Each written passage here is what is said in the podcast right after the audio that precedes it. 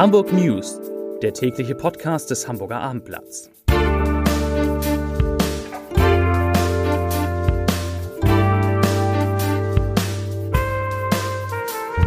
Moin, mein Name ist Lars Heider und heute geht es um das zweite Relegationsspiel des Hamburger Sportvereins um den Aufstieg in die Fußball-Bundesliga. Weitere Themen, die Diskussion um den Ironman nach dem tödlichen Unfall geht weiter. Die Schülerkammer Hamburg fordert den Einsatz von künstlicher Intelligenz und Hamburg liegt unter den Top 10 in Deutschland bei den Parkgebühren. Dazu gleich mehr. Zunächst aber wie immer die Top 3, die drei meistgelesenen Themen und Texte auf Abendblatt.de. Auf Platz 3 wird von beliebter Kneipe verkündet ihr Ende. Auf Platz 2 tödlicher Unfall. Triathlon-Präsident schaltet sich ein. Und auf Platz 1 harte Worte von Lotto King Karl für Tim Walter. Er sei anstrengend und unhanseatisch, heißt es. Da von Lotto King Karl, dem ehemaligen Vorsänger im Volksparkstadion. Das waren die Top 3 auf abendblatt.de.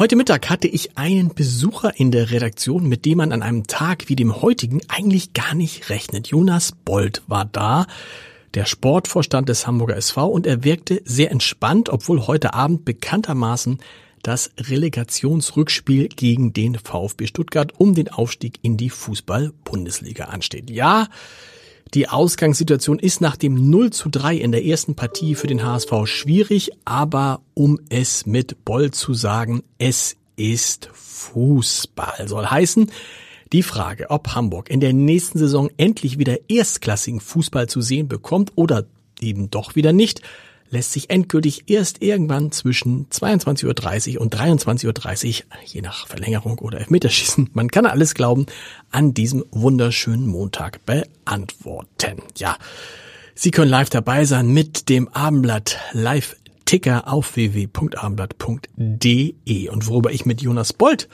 gesprochen habe, das verrate ich Ihnen dann spätestens, sagen wir mal, am Mittwoch.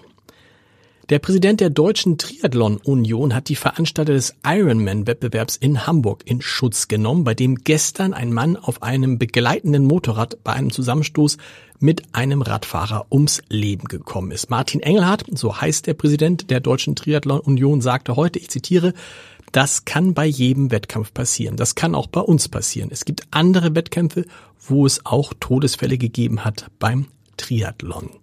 Zitat Ende. Und dass das Rennen am Sonntag nicht abgebrochen wurde, habe mit der Gesamtverantwortung der Veranstalter, auch was die Sicherheitslage des Gesamtwettkampfes anbelangt, zu tun gehabt, sagt Engelhardt und sagt weiter, ich zitiere noch einmal, Sie, also die Veranstalter, waren natürlich auch über den Unfall und den Tod geschockt, haben aber in alle Richtungen überlegt, was jetzt die richtige Handlungsweise ist. Auf der Strecke waren mehr als 2000 Leute.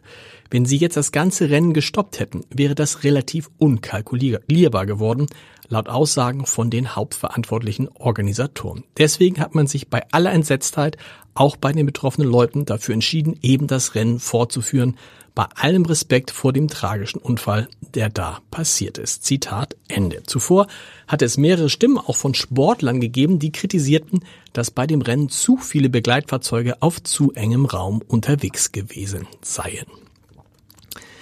Die Hamburger Unternehmen der Metall- und Elektrobranche klagen massiv über den Fachkräftemangel. Für 86 Prozent seien qualifizierte Arbeitskräfte schlecht oder unbefriedigend verfügbar, ergab die Frühjahrskonjunkturumfrage der norddeutschen Arbeitgeberverbände. 14 Prozent halten die Situation für befriedigend, keiner hält sie für gut. Und gut jeder zweite Metall- und Elektrobetrieb will im nächsten Vierteljahr Mitarbeiter einstellen. Im gesamten Norden sind es 46 Prozent, der höchste Wert in mehr als sieben Jahren. Experten warnen vor den Gefahren der künstlichen Intelligenz, kurz KI. Schulen können kaum verhindern, dass Systeme wie ChatGBT beim Erarbeiten von Referaten oder sogar in Prüfungen zum Schummeln eingesetzt werden. Zuletzt in Hamburg womöglich sogar bei den Abi-Klausuren. Die Hamburger Schülerkammer werbt nun dafür, KI nicht etwa aus der Schule zu verbannen, sondern im Gegenteil ihre Potenziale im Unterricht und beim Lernen zu nutzen. Und dazu sagt Malik Sauerbeck, Vorsitzender der Schülerinnen und Schülerkammer, ich zitiere, Die Büchse der Pandora ist geöffnet, Verbote sind zwecklos. Wer jetzt panisch versucht, ChatGPT zu verbieten, wird scheitern. Wir fordern eine Debatte über die Chancen von künstlicher Intelligenz im Unterricht, um die Potenziale ideal für die Bildung aller zu nutzen. Das Thema Parken erhitzt in den Städten weiter die Gemüter. Die eine Seite findet, dass die wertvollen Flächen lieber benutzt, genutzt werden sollten und nicht mit überall parkenden Autos belegt. Die anderen kritisieren die zuletzt steigenden Parkgebühren. Die Deutsche Umwelthilfe hat jetzt die aktuellen Parkgebühren in mehr als 100 deutschen Städten abgefragt und verglichen. Das Ergebnis in Stuttgart sind die sogenannten Maximalgebühren mit satten 4,60 Euro pro Stunde am höchsten. Hamburg rangiert unter den Top 10 immerhin auf Platz 9 mit einer Maximalgebühr von 3,50 Euro die Stunde. Zum Podcast-Tipp des Tages als Einstimmung für heute Abend empfehle ich die bereits viel gehörte Folge unseres Podcasts HSV Wir müssen reden mit Andreas Wankum, also dem Mann, der vor 25 Jahren das neue Volksparkstadion gebaut hat, in dem heute Abend vielleicht ein kleines Wunder passiert, hoffen wir.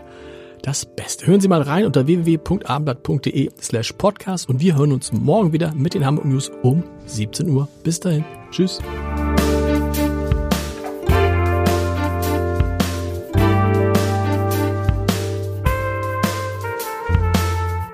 Weitere Podcasts vom Hamburger Abendblatt finden Sie auf abendblatt.de slash podcast.